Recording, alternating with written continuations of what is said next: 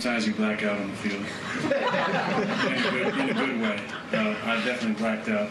I looked up in the stands, and in the front row, all I saw was a woman giving me the double bird. so I'm not sure exactly what came out of my mouth next. I love it. That's A Rod. I love it. And what can you say? He's, he's right.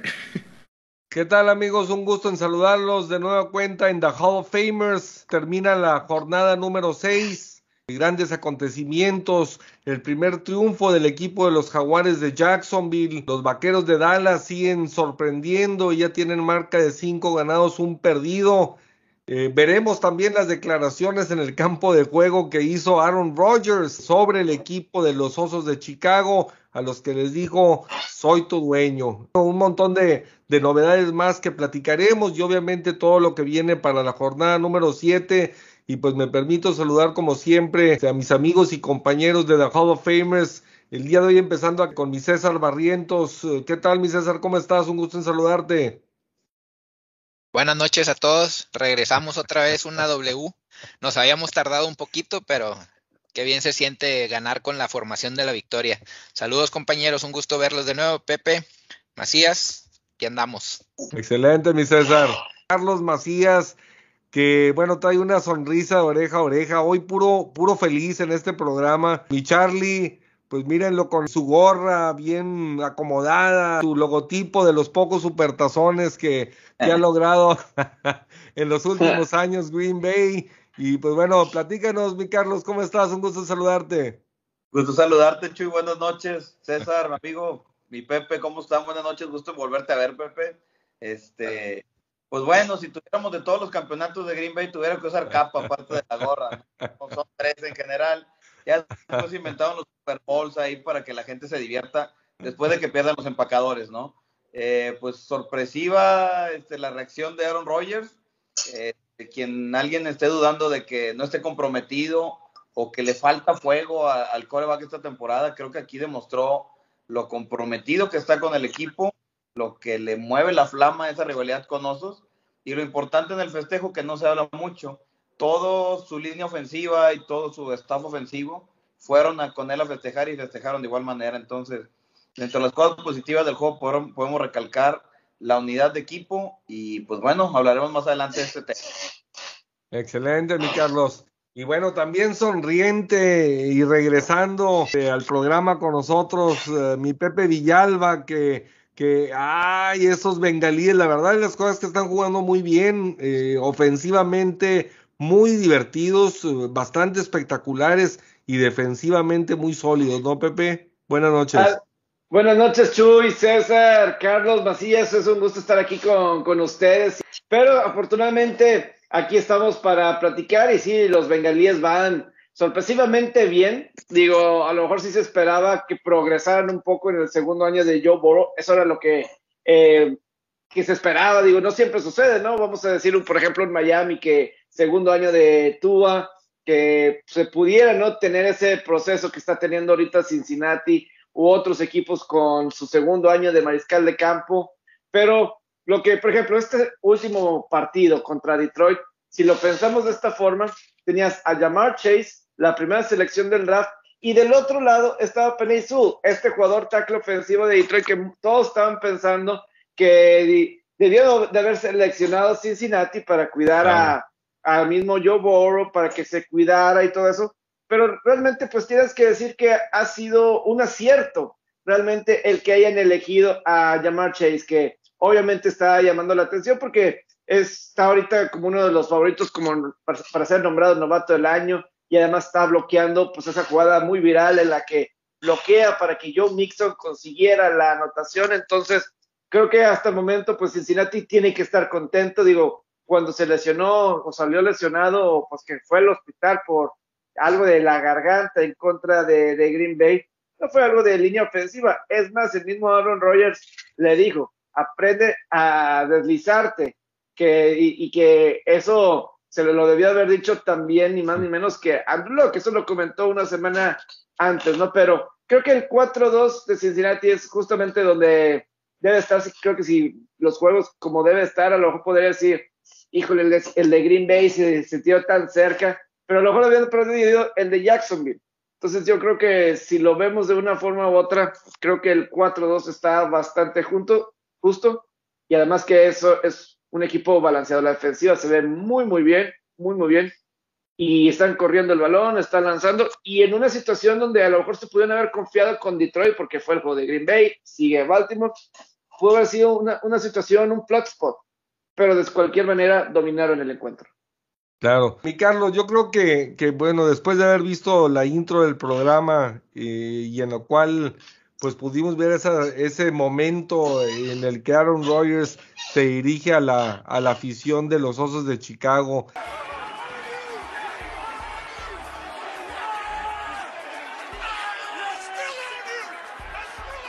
Fue, fue un partido interesante, hubo momentos, digo, Chicago empezó sorprendiendo, yéndose arriba en el marcador este, al empezar el encuentro, pareciera y todo lo interpretamos como que podía ser un momento de quiebre para los osos, aunque obviamente conscientes de que está todavía pues en un proceso de desarrollo, empezando el proceso de desarrollo Justin Fields, pero sin duda alguna pues el enfrentar al, al líder de la división y a una estrella como, como Aaron Rodgers pues era, era una posibilidad de cambiar las cosas en esa, en esa división, o cuando menos que la división no fuera de uno, sino tratar de hacerla más competida, ¿no, Carlos?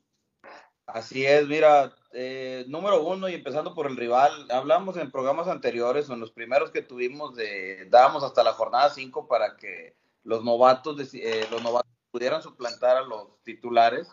Eh, creo que la mejor decisión que tuvo Chicago en esta, en esta ocasión fue dejar a Justin Field en los controles, se vio muy bien, lo han soltado un poquito más, no lo han hecho correr fuera de la bolsa, no lo han hecho arreglar el físico, lo han mantenido en la bolsa y les ha dado buenos dividendos. La primera serie que tuvieron con Green Bay aprovecharon las lesiones del perímetro, donde anotaron un pase de anotación ahí muy bueno, pero después Green Bay empezó a hacer ajustes defensivos muy interesantes que tengo que darle honor a Joe Barry por empezar a cambiar esa defensiva.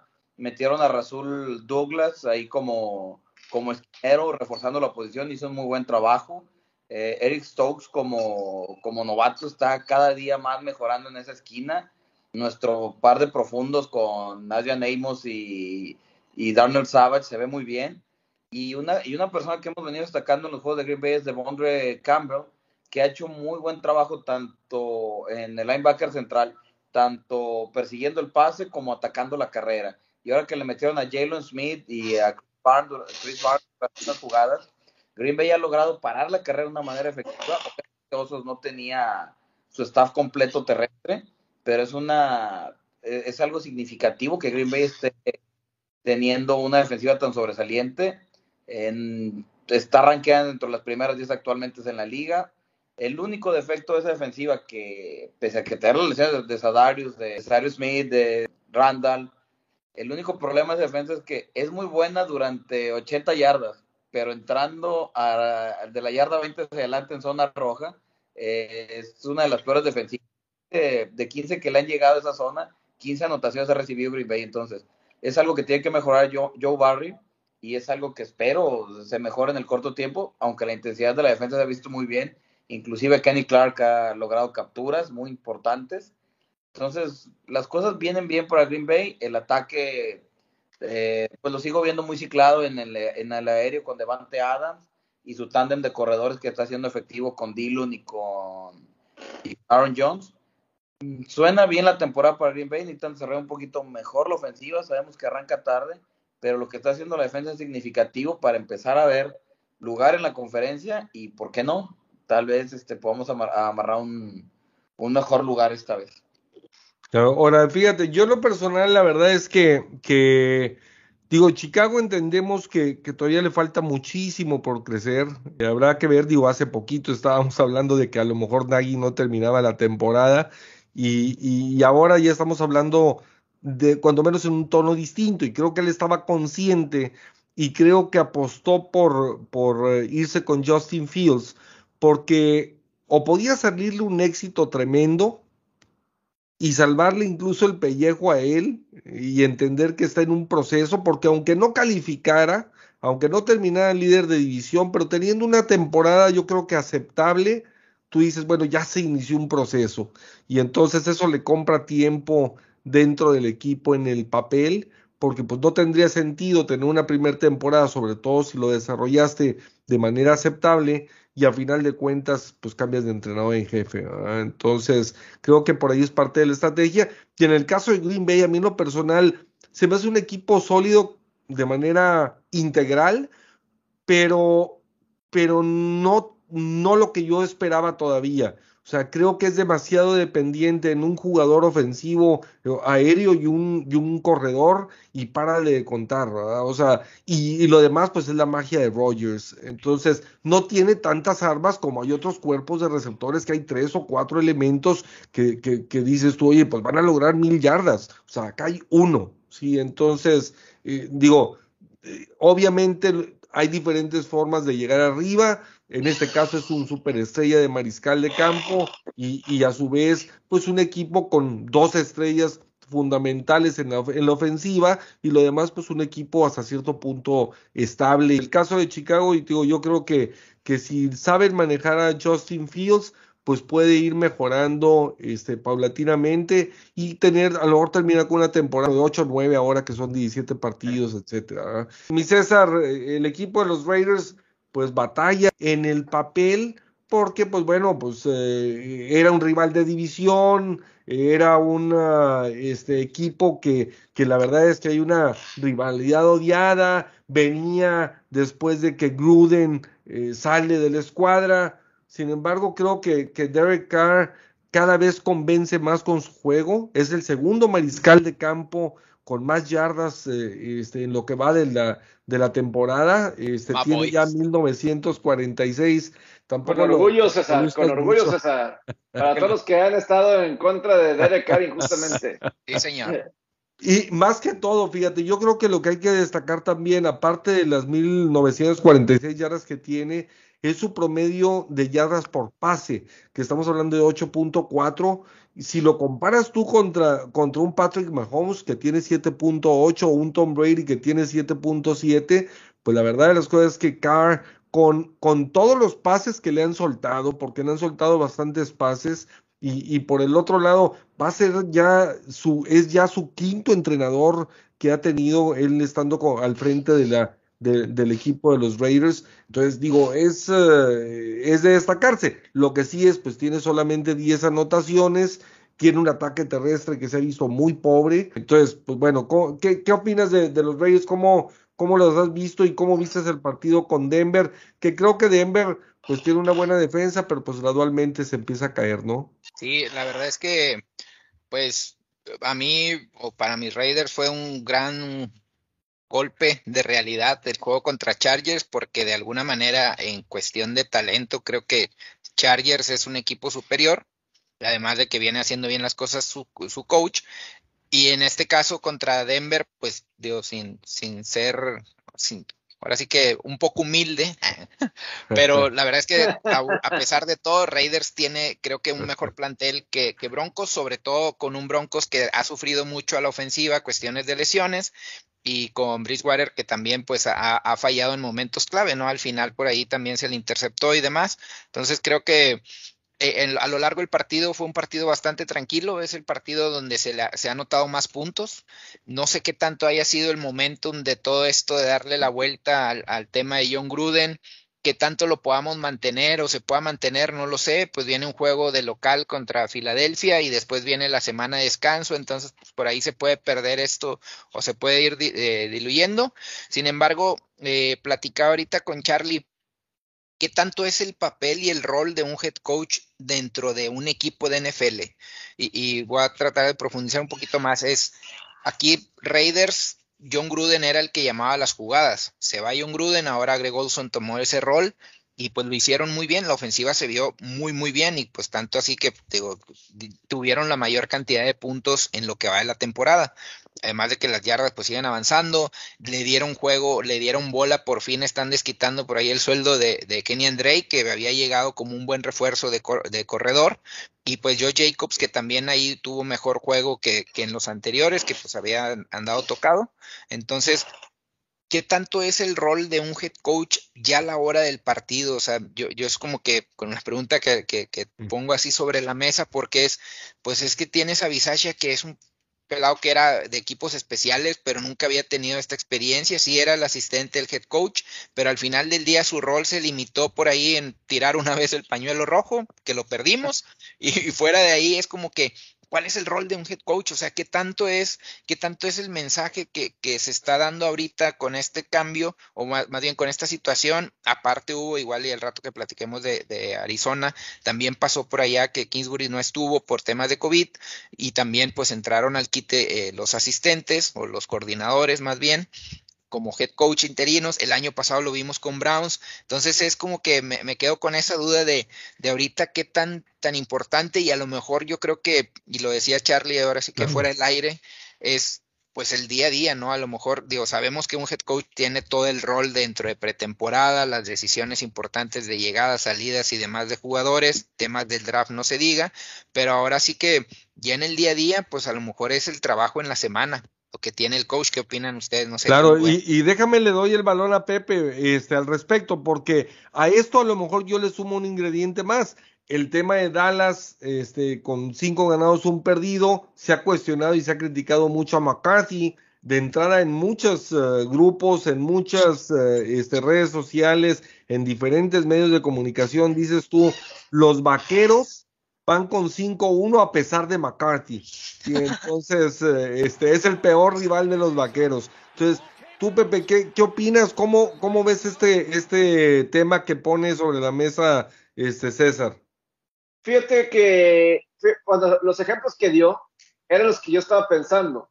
El, el caso, obviamente, de Reyes, que pues sale John Gruden esta semana y pues tienes que improvisar Arizona con la cuestión de Cliff Kingsbury eh, de COVID, los mismos Browns en el playoff contra Pittsburgh que dio COVID.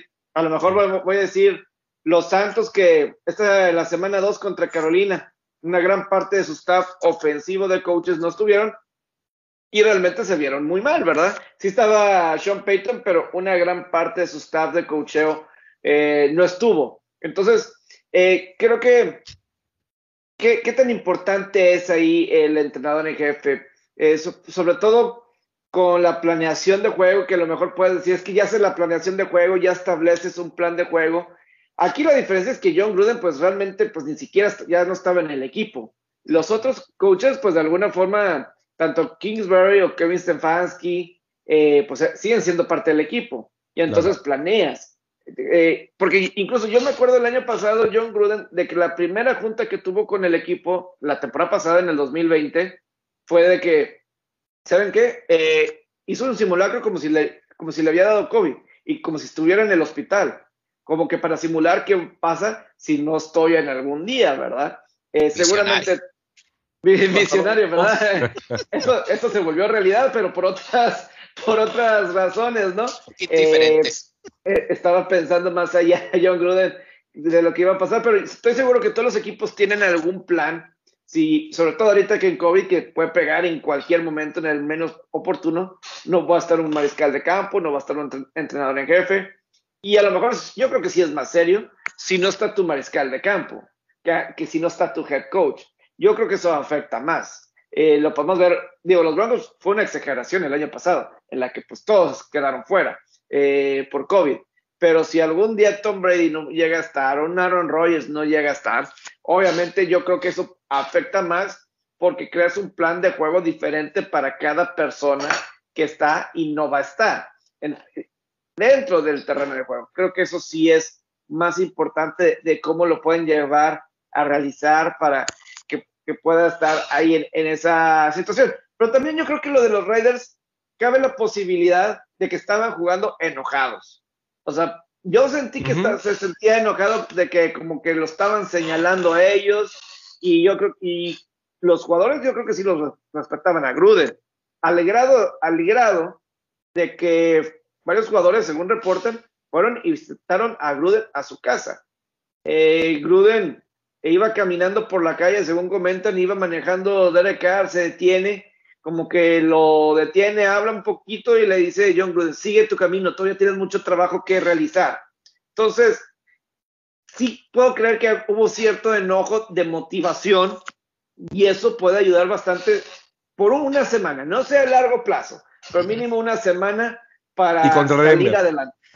Y, la motivación de que, la motivación, ¿no? La motivación de que, de creerse de ir adelante, la liga está contra nosotros, todo está contra nosotros y pues vamos a jugar enojados. Claro, no, sin duda, yo también, eh, este, luego, luego pensé que ese era un factor a, a considerar porque que te podía jugar como quiera de doble filo, porque a veces el, el, tener una, llámale motivación de ese tipo, pues te lleva a cometer errores, a querer hacer cosas de más, a cometer demasiados castigos, eh, a desconcentrarte. Sin embargo, volvemos a decir, obviamente hay que recordar que aunque es una rivalidad importante, sí, pero, pero pues es Denver, ¿verdad? Entonces. Y el liderazgo, eh, un gran líder que es Derek Carr. Creo que es un gran líder Derek Carr en ese sentido y creo que eso ayuda bastante. Me recuerda un poquito a la película de Varsity Blues. ¿La han visto? ¿Alguien? La, de que el coach se sale al medio tiempo porque el equipo lo echó, entonces se vuelven héroes, eh, be heroes y todo eso y pues van y ganan el partido. Una mitad que los dejan solos, los dejan ser creativos y, todo ese sentido. Y digo, esa es otra connotación, pero pues a veces eh, la molestia o así eh, puede funcionar los dos, pero lo de Derek Carr, que es un gran líder, creo que era el jugador indicado, es el jugador indicado que tienen los Raiders para tratar de manejar la situación por la que están pasando. Claro, pero, pero fíjate, abres otro tema interesante y se le paso el balón a Carlos. O sea, hay jugadores, digo, como todo en la vida, hay jugadores o entrenadores o personajes que aunque sean unos excelentes elementos, pero simple y sencillamente, pues a nivel generalizado y a veces hasta en su propia escuadra, no terminan de hacer clic emocionalmente, o sea, identificarse la gente con ellos. Digo, aquí hablamos en el caso del fútbol, que si Rogelio Funes Mori, que tiene ciento veintitantos goles, está identificado o no, cuando el jugador es un crack, o sea, este, incluso quienes le van a Tigres o quienes le vamos a Tigres, decimos, oye, el jugador es, es sensacional jugador, sí, o sea, ¿qué pasa? Entonces, igual en este caso, Derek Carr, pues la verdad de las cosas es que hables con quien hables del equipo que hables, y la mayoría tiende a decirte, no, es Derek Carr, sí, o sea, como que a minimizar su, y, ahorita mencionaba algunas estadísticas que la verdad es que, que lo ubican muy bien, o sea, tiene solamente cuatro interceptados este, en lo que va de la temporada y tiene 17 capturas atrás de la línea de golpeo, sí, entonces, digo, la verdad de las cosas es que tener eh, casi dos mil yardas, y, y, ir en segundo lugar en yardaje en la liga y tener 17 capturas atrás, 8.4 de, de, promedio en yardas, pues bueno, son creo que excelentes números para una persona que sin duda alguna es el que mantiene, eso sí, el aspecto emocional dentro del equipo. Ah, yo creo que, que ahí sí no hay vuelta de hoja porque de repente vemos un Waller mismo que, que suelta balones eh, por todos lados y, y, de repente, bueno, Jacobs no ha aparecido salvo pues este último juego y, y pues un poquito más, para de contar, entonces eh, digo, la verdad es que, que, sí es todo un tema y, y, lo que sí hay que reconocer es que, que Derek Carr yo creo que es lo más estable del equipo. No estamos diciendo con esto que a lo mejor sea un top 10 incluso dentro de la liga, pero o a lo mejor en la parte de abajo, a lo mejor el número 10, sí, pero, pero no es 9, un 8. ¿Sí? No es un elite, es un, es un buen mariscal de campo. Tal vez si estuviera en otro equipo, y lo estamos viendo con Matthew Stafford, y, y pues también digo, no sé qué, qué opines, Carlos, de todo esto, porque hay jugadores que la traen y hay jugadores que nomás no, ¿no? Bueno, lo que ha hecho Derek esta temporada es muy, muy interesante. ¿Por qué? Porque la temporada pasada su, su ritmo de juego, su esquema ofensivo era basado netamente en Jacobs y en, y en Waller entonces, no, tú decías, Raiders, si voy a jugar el Fantasy, traigo a Jacobs o a Waller, este, van a tener un gran puntaje. Eh, a, través de temporada, y creo que va mucho lo identificado que sentía Carr con el esquema de Gruden, que en algún momento él comentó que no le, no le gustó la salida o dio la salida de Gruden. Se ve lo cómodo que está en este nuevo, en este nuevo sistema o lo acoplado que está en este sistema, porque reparte más la bola a sus receptores y a sus corredores tiene un juego más variado. Pese a que hizo arribita de 300 yardas, el, el ataque estuvo muy repartido, ¿no? Henry Rocks ahí tuvo tres recepciones largas, eh, el entendimiento, Brian Edwards 7, Waller a lo mejor el que antes quitaba todo el juego, tuvo los menos pasos. Lo importante de Derek Carr en esta temporada es que está distribuyendo por el balón, está dándole juego a todos sus compañeros y es lo que ha significado un avance en su juego. También no hay que olvidar lo que hace la otra parte, ¿no? Este, la motivación de Raiders, los Raiders también tuvieron, creo que 40 yardas arriba de, del yardaje total de, de, Denver, entonces no es un número muy significativo. Aquí lo que pesa mucho son lo que hemos hablado anteriormente de Teddy Bridgewater en el caso cuando estaba en Panteras. Cuando a Bridgewater le toca arriesgar el balón, generalmente le interceptan o tiene problemas. Entonces, sí es parte de la motivación, pero en números estuvieron a lo mejor un poquito muy parejos.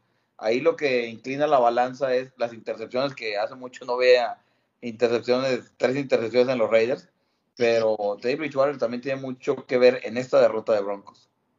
Ahora, ya habiendo hablado de entrenadores, por un lado que habría César el tema en cuanto al peso que tiene, y habiendo mencionado eh, o hablado también de los jugadores, como Derek Carr y todos estos ejemplos que, que dimos.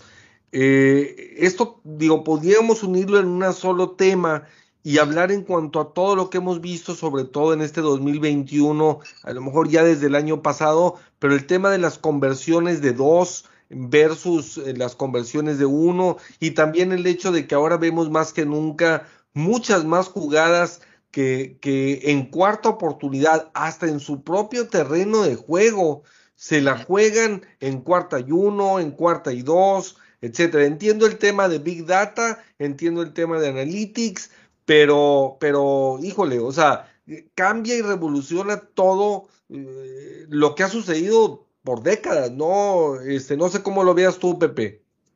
Es que mira, la cuestión de Analytics, porque hubo varias situaciones en esta semana que se puede platicar, incluso podemos, desde el jueves por la noche en el de sí. Filadelfia Tampa. Mucha gente que, pues aquí es mucho por la, de las apuestas y eso causó mucha molestia porque estaba justamente ahí en la línea y de altas y situaciones así por el estilo que pues como que estaban ahí influyendo. Pero hay que recordar una cosa.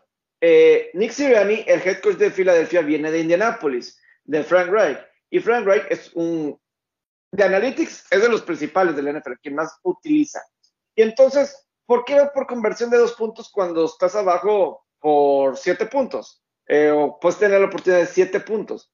Como que los equipos están tratando de ganar en el tiempo regular. Como que se dan cuenta que tienen mejor posibilidad de ganar en el tiempo regular que en tiempo extra. La probabilidad de victoria es mayor. Y otro punto, el gol de campo, el, el, convertir la conversión de dos puntos en la NFL, el porcentaje es alrededor del 50-51%. Es decir, si tienes dos oportunidades, la probabilidad es que conviertas una, aunque sea una. Entonces, si llegas a fallar una, por eso, si vas a intentar el, la conversión de dos puntos, es cuando lo hizo Filadelfia y no después. No en la segunda, donde ahora sí es todo nada, porque no. dice: si fallo una, lo más Tengo probable es que voy a convertir la segunda. Es lo más probable. Te lo dice las estadísticas. Pero si la haces en la primera, ya la hiciste. Y a lo mejor consigues el touchdown y te vas con la victoria y así ya no tienes que ir a tiempo extra o Tom Brady o lo que sea, ¿no? Entonces, esa es la, la razón. En la cuestión de Buffalo Titanes, en el lunes por la noche, en esa cuarta y pulgadas, eh, muchos decían, pues el gol de campo. Pero es que también, si lo vemos de otro lado, si, ok, vas por el gol de campo, te vas a tiempo extra, si gana el volado Titanes, una gran posibilidad tienes de que no te Titanes, porque Buffalo ya no estaba deteniendo Titanes en la segunda mitad. Claro. Y que consigues el touchdown y ya Buffalo nunca tuvo otra oportunidad con el balón. Josh Allen ya no tuvo otra oportunidad. Ahí tenías la oportunidad tan cercano de ganar o perder el partido ahí de una vez. Creo que era lo correcto. Ahora, algo que yo he pensado y creo que es una locura, pero es algo que yo he pensado. A lo mejor cuando estás en una cuarta y dos o tres yardas en tu propia yarda siete o yarda diez y tienes del otro lado a un coreback como Aaron Rodgers, un coreback y, que tú sientes realmente que la otra ofensiva está avanzando, creo que muchas veces en esas circunstancias sí vale la pena jugártela. Entonces, ¿cómo? La razón que yo pienso de eso es que lo más probable es que si despejas, el otro equipo va a tener buena posición de campo. Y un Mahomes o un Rogers o eso, lo más probable es que van a anotar. La mayoría de las veces, yo voy a atreverme a decirme con jugadores de esta calidad, van a convertir como el 80% de las ocasiones en un gol de campo, aunque sea, o en un touchdown, ¿no? Pero vamos a suponer si nos vamos un poquito más adelante en el campo, a la 30 o a la 35. Yo a lo mejor ahí estoy pensando que si tienes un buen pateador de despeje, conviene patear. A estas alturas de la yarda 30-35. Porque ahí sí no tendrías, si despejas, la posición de campo no va a ser tan buena y dejas a tu defensiva hacia su chamba. Pero, porque si fallas, ya estás en posición de gol de campo y otras hablas, esa es la posición de campo. Es algo que se me ha ocurrido, no sé si alguien lo ha pensado, pero yo creo que yo si tuviera la yarda 10, bueno, no, Dios, necesitas mucha fuerza de valentía para intentar dentro de tu yarda 10 o algo así, pero yo creo que la posición de campos sí es diferente y sí vale. Entonces, creo que por ahí puede ser eh, algo así en futuro, pero creo que tiene sentido. Creo que tiene sentido, nada más que también tienes que saber tu rival y todo eso, porque yo me acuerdo hace dos, tres semanas en el juego de Mississippi contra Alabama en el fútbol americano colegial, el uh el coach Miss, las primeras tres series se la jugó en cuarta y una. Las tres lo falló y las tres se convirtieron en anotaciones de Alabama. Pero ya vas 21-0. Pues. Y vas 21-0. Y uno fue adentro de, de zona de gol eh, de Alabama. Y de cualquier manera detuvo y Alabama fue y anotó y ahí se acabó el partido prácticamente. Entonces, tienes que entender los riesgos y también tu rival y tu propio equipo también.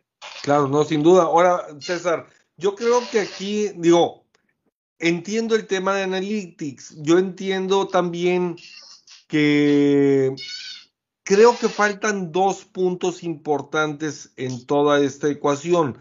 Por un lado, yo creo que va a empezar a suceder, o al menos cuando ha habido duda de todo este tipo de situaciones, yo cada vez veo más factible que se empiecen a presentar también eh, jugadas engaño empatadas. La pregunta que yo haría aquí es en el sentido de tu conocer tu opinión, porque estoy de acuerdo, el hecho de hacer una jugada de engaño empatada quiere decir que, a diferencia de jugártela en cuarta, quiere decir que tus especialistas no están adentro del campo. ¿sí? O sea, entiendo que, el, el, hecho de que tengas a tu mariscal de campo, tus corredores, tus receptores y te la juegues en cuarta oportunidad, en una o dos yardas por avanzar, dependiendo el rival, la situación del campo, etcétera, pero, pero te da un factor a favor que es el tener a los especialistas. Pero en contraparte, el rival lo está esperando. Por el otro lado, cuando si tú haces una jugada, que obviamente tendrán que ensayarlo y entrenarlo más, porque a final de cuentas, este es un deporte de planeación y ejecución. Es lo que siempre Belichick ha dicho y es lo que todos hemos sabido y hemos dicho siempre. O sea, entonces, el tema va a ser el ejecutar mejor en base a una mejor práctica. ¿sí? O sea, que esas jugadas no sean las practicamos de vez en cuando o las practicamos ocasional, sino que, pues bueno, habrá que hacer una serie de movimientos, como ha sucedido, de que de repente, bueno, pones al lado del pateador al segundo mariscal de campo o a uno que fue mariscal de campo de, de colegial, eh, etcétera, etcétera. Pero también es un factor a, a considerar. Y la otra es que yo creo que sería conveniente el que yo esperaría que dentro de su organización lo hagan, o sea, este tema de analytics que no nada más sea el head coach y sus asistentes, sino que obviamente está de la mano el director este, o el presidente del equipo o el director deportivo o el gerente general o dependiendo cada organización qué puestos tenga ahí y que a su vez eduquen también a la afición y yo creo que a los mismos medios de comunicación, porque hasta ahorita todos tenemos todos entendemos que es un tema de analytics, pero salvo los equipos nadie los tenemos. Entonces, digo, o tendrías que ponerte a sacar montones de números por todos lados y checar partido por partido y decir, bueno, cuál ha sido la tendencia durante cuántos con este entrenador, con este otro jugador, con este mariscal de campo, contra estos equipos y, y empezarlo a hacer como llevas otro tipo de estadísticas que dices tú, oye, pues este es el porcentaje de eficiencia en terceras oportunidades, o este es el porcentaje de eficiencia en cuartas oportunidades, o es, digo, no sé, ¿qué, qué opinas de todo esto, César? Pues yo creo que también hay, eh, es un factor el hecho de que nos, la semana pasada, por decir, fue un, un claro ejemplo del por qué buscan esas jugadas o, o, el hecho de jugársela por dos puntos. Una, aparte de lo de Analytics, es el factor de los pateadores, que ya no, o sea, no tienes pateadores 100% seguros. Yo creo que son pocos en la NFL eh, de, de, que puedas darle la confianza de que de cierto lado, de cierta zona, pueda meter la patada. Sin embargo, pues ahorita ya no es garantía, lo, ni los mismos puntos extra, o sea, ya no es garantía por el tema que la desventaja de que cuando es punto extra, pues te vas un poquito más para atrás. Entonces yo creo que eso también influye un tanto. Ahora, el otro punto es la situación del juego. O sea, yo, yo creo que es importante el hecho de que pues sí tienes todo el tema analytics, todo el tema que puedes decir la big data aquí está y es lo que te puede ayudar, pero también la situación de juego, por decir, es difícil juzgar a un Brandon Staley, el head coach de Chargers, cuando se la juega en cuarta dentro de su yarda 20 y dices, pues ¿por qué te la juegas? O sea, ¿cómo, por, como por qué? O sea, si, de, si tú ves los datos es, pues desde 2020 nada más dos jugadas salieron, digámoslo así, una fue, o, o se la jugaron más bien, un coreback sneak de Tom Brady, y la otra fue un pase de Drew Lock, o sea, fue lo único y lo de Drew Lock fue para acabarse el tiempo, o sea, fue un bombazo ahí nomás para, para que se acabara el tiempo y al final ganaron los Broncos. Pero fuera de ahí es como que, ¿por qué te las vas a jugar dentro de tu 20? Entonces ya tienes que ver un poquito la situación, oye, tienes nada más seis puntos, estabas en tu tercer cuarto, en el, faltaban por ahí seis minutos, entonces es, era una situación de ahora o nunca, ¿no? Y también un poquito lo que decía Pepe, pues si despejas, le vas a dar la bola a Lamar Jackson, le vas a dar la bola otra vez a que te corran todo el campo y pues te superen las doscientas y tantas yardas que ya, o sea, al final del juego como quiera lo hicieron. Entonces, son varias las situaciones que te llevan a eso. Eh, yo creo que aquí, y retomando así el, el, tema inicial, es como que aquí el head coach es donde dices, bueno, aquí sí tiene mucho claro. peso. O sea, aquí es donde sí ellos tienen esa responsabilidad de decir, me la juego en cuarta, qué hago, el despeje y demás. Ahora, por otro lado, la situación de los engaños, ya cada vez se, se, preparan más los equipos especiales para esa situación. Entonces, de entrada, en una patada de despeje es complicado. Si acaso tienes a una persona que no es especialista ahí, que es el que está entre el pateador y la línea, que a, veces les entran y pues corre, ¿no? Yo me acuerdo de, de, hace tiempo también de mis Raiders que se por ahí se peló este marketing, bueno, marketing. Sí, ah. sí, sí, que se, pero él era en su en colegial era receptor, o sea, entonces tenía piernas y todo, aparte, pues era un pateador de color, no, pues se peló como más de 15 yardas en una cuarta oportunidad porque les entraron mal, ni siquiera fue un tema de, de, de que fuera planeada. Entonces, la, la, situación es, no es tan sencillo. La otro que decía Chuy, ya ahorita es equipos especiales, eh, o más bien, sí, pues el, el, equipo especial, además de los jugadores de campo, ya tienes tres: el que te centra largo, el holder y el pateador. O sea, ya no es, y el, normalmente el holder ya es, ya es el que patea de despeje. O sea, ya no es como que tienes un segundo coreback. Normalmente ya están ellos tres y son los especialistas. Pero fuera de ahí veo muy complicado que, que le metan más volumen al tema del engaño en, en, cuartas oportunidades o que se la jueguen en cuartas oportunidades con el equipo especial. Yo le veo más probabilidad del hecho de metes a tus especialistas, te la juegas con tu fuerte y le das, ¿verdad? Hasta donde, hasta donde tope. Claro, ahora, eh, esto nos lleva y para cerrar el tema, Carlos, con esta tendencia, pues yo consideraría que entonces se devalúan los pateadores, ¿no? O sea, porque antes hablábamos de que el pateador te iba a decidir a lo mejor hasta con un punto extra, un gol de campo. Ahora hay marcadores que no veíamos antes, tanto por la cantidad de puntos como por el hecho, pues se fallan tantos puntos extra. Sí, eh, que, que ya digo, eso mismo, por un lado, hace perder autoestima al pateador y entonces empieza a fallar en los goles de campo también. O sea, ya son tan contados los que realmente ves tú así como que es un arma. Yo creo que Justin Tucker, con lo que hice este año, pues se, se mantiene como el mejor de todos y yo creo que se ganó el Salón de la Fama con, con ese, con su eficiencia eh, durante toda su carrera, pero aparte, pues obviamente con esa monstruosidad de gol de campo de 66 yardas. Sin embargo, digo, pues pareciera que entonces vienen a la baja los pateadores, ¿no? Pues mejor no la jugamos siempre.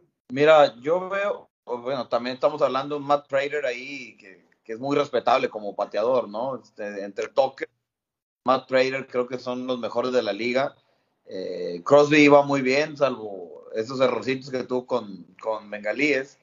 Eh, bueno, pero hay otra teoría que tú la, que tú la mencionaste y Pepe también. Eh, tú hablas que, pues sí, los pateadores están fallando, pero hablas de que los juegos cada vez tienen más puntos. Si Sí. tú ves la mitad de los juegos que hemos, o la mayor parte de los juegos que hemos visto esta temporada, siempre hemos hablado del tema que a mitad de, a medio tiempo, los juegos están muy cerrados. Los juegos empiezan a despegar tercero y cuarto cuarto. El juego se ha hecho cada vez más intenso y ahí retomo un poquito lo que dice Pepe. Las defensas tienen mayor desgaste. Entonces, tú cuando ya llegas a una a finales del tercer cuarto, cuarto cuarto, tu defensa casi no está parado. Por ejemplo, no pueden parar a Derrick Henry, este, en otros momentos no puedes parar a un Patrick Mahomes enrachado, un Aaron Rodgers, un ataque como el de Tampa. ¿Qué es lo que está sucediendo? Lo que tengo que hacer es meter los puntos que puedo ahorita porque en el momento del volado yo voy a perder el yo voy a perder el volado. Si lo llego a perder yo no tengo con qué parar. La mitad de los juegos que hemos visto en tiempo extra o la mayor parte se definen con solamente una serie y es cuando dices las defensas se ven muy cansadas y no están metiendo las manos, entonces ¿qué es? Yo creo que es el desgaste del juego y un poquito también el momento, como dice César. Es el momento del juego, sí, pero es cuando la defensa está desgastada y tengo que aprovechar porque al momento de entregar en el volado la pelota, vuelvo a recuperar la bola. No, y, y se acuerda. Y aquí es parte de leer el juego. ¿Se acuerdan del año pasado, juego de Titanes contra Tejanos, en el que gana el volado Titanes y la reacción de Deshaun Watson en aquel entonces con Tejanos? Sabía que, que pues ahí, ahí se, y ahí se fue el juego porque ya no tuvo el balón Tejanos. Fue touchdown de Derek Henry, gran serie de Titanes y se acabó. Houston y Deshaun Watson ya no volvieron a tener una vez más eh, el balón. Entonces, cuando tienes a alguien como Deshaun Watson y, se, y, como Derek Henry y se vio contra Buffalo, el segundo cuarto, en el cuarto cuarto fueron 10 puntos de Titanes, porque ellos tenían el ataque terrestre, ellos tenían como cansar a la defensiva y creo que no había forma de confiar y además era media pulgada aparte, era media pulgada, estabas en la yarda 2, o sea, realmente era muy poca la, la distancia que tenía que, no era una cuarta y tres, no era una cuarta y cuatro, que creo que de cualquier manera podría valer la pena en una cuarta y tres, cuarta y cuatro, pero era media pulgada. Creo que valía la pena intentar la conversión en esa instancia. Ahora, hay un juego que, que es un reflejo de lo que hemos mencionado, ¿no? El de Gigantes contra Santos, Santos, que Gigantes empieza a recuperar el terreno, que Gigantes empieza su ofensiva ahí a, correr la bola, a mandar pases, termina anotando. Una de Santos contra un ataque de Gigantes que no tenga tres de sus receptores principales, o sea, no tenga Shepard, pero en cuanto viene el volado, tú veías, oye, ¿cómo la defensiva de Santos no puede contener a Gigantes? Cuando gana el volado Gigantes con Daniel Jones, que eh, pues fue el último cuarto que regresaron, eh, les avanza sin, sin, que los paren y ahí es cuando termina el juego, ¿no? Y creo que también el eh, Washington, que no toma aquí sí que el último punto, también, o sea, las defensivas han para mí presentado un desgaste por el por la misma secuencia del juego que te permite llegar final uh, llegar al final fundido y pues ya no quieres perder una bola porque tu defensa ya no tiene el físico para para, sí. para costear la otra ofensiva. Ahora, fíjate que yo no sé si también queriendo o sin querer, pero la liga, Pepe, se encontró una forma de compensar la emoción que le quitó el juego por el tema de las conmociones cerebrales en las patadas de, de, de salida sí, en los regresos de patadas, que eran espectaculares verlos, eh, este, porque obviamente como todo, yo creo que, que la esencia o una parte de la esencia del juego sigue siendo el contacto y el golpeo, sí, y cada vez veíamos y vemos más balones que salen a la zona de anotación y, no hay regresos de patadas, sí, entonces el, el, hecho de tener ahora toda esta serie de opciones donde te la juegas en cuarta, etcétera, yo creo que a final de cuentas también esa esa emoción que se le había quitado en el tema de juegos, de, de, de las jugadas de, de, equipos especiales, pues se agrega o se compensa con esto, ¿no, ¿No Pepe? Sí, se compensa con todo esto de las conversiones. Creo que también las jugadas eh, diferentes, ¿no? Las de truco, como lo uh -huh. vamos a decir, digo, Titanes intentó, que eso fue muy cómico, ¿verdad? La ciudad del milagro otra vez, eh, que ahí se vio lo difícil que era, ¿verdad?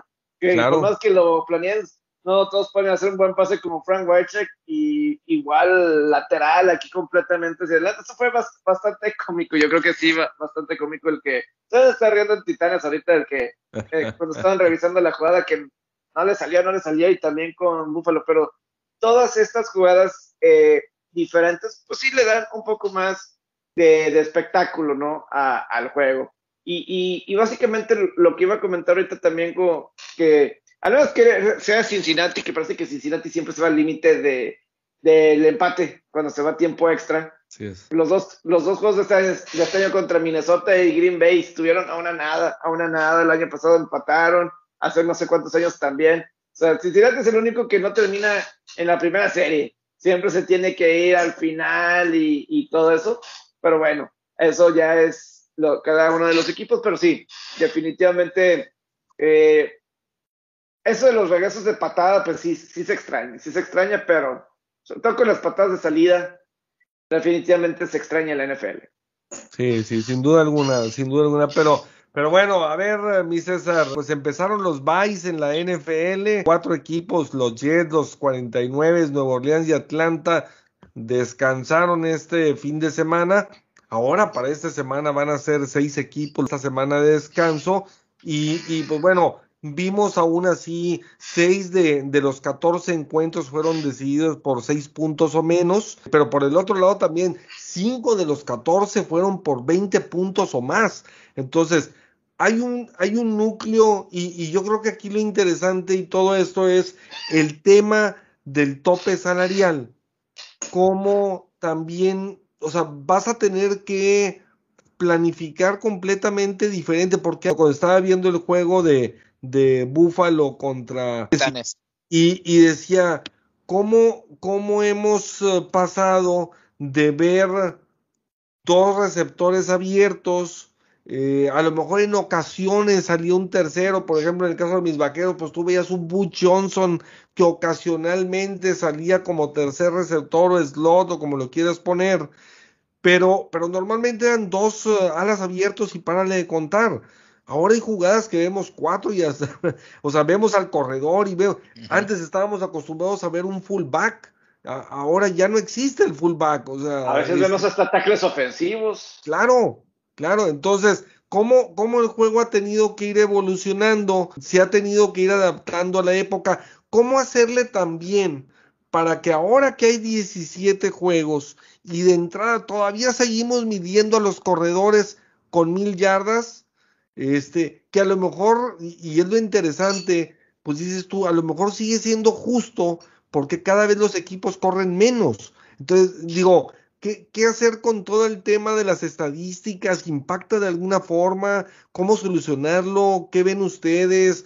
Eh, o sea, porque pues los récords van a ser cada vez más y más y más y van a ser seis mil yardas por pase y al ritmo que vamos. Y si se le empiezan a jugar en, en cuarta oportunidad pues agrégale cuántas jugadas en el año también. Y entonces oye pues van a llegar a seis mil, siete mil yardas. Entonces digo no, no sé qué opines del, impacto que, que, va a tener en, en, en, los récords. Y qué harías o cómo alguna idea en cuanto a cómo, cómo establecer nuevos estándares, ¿no?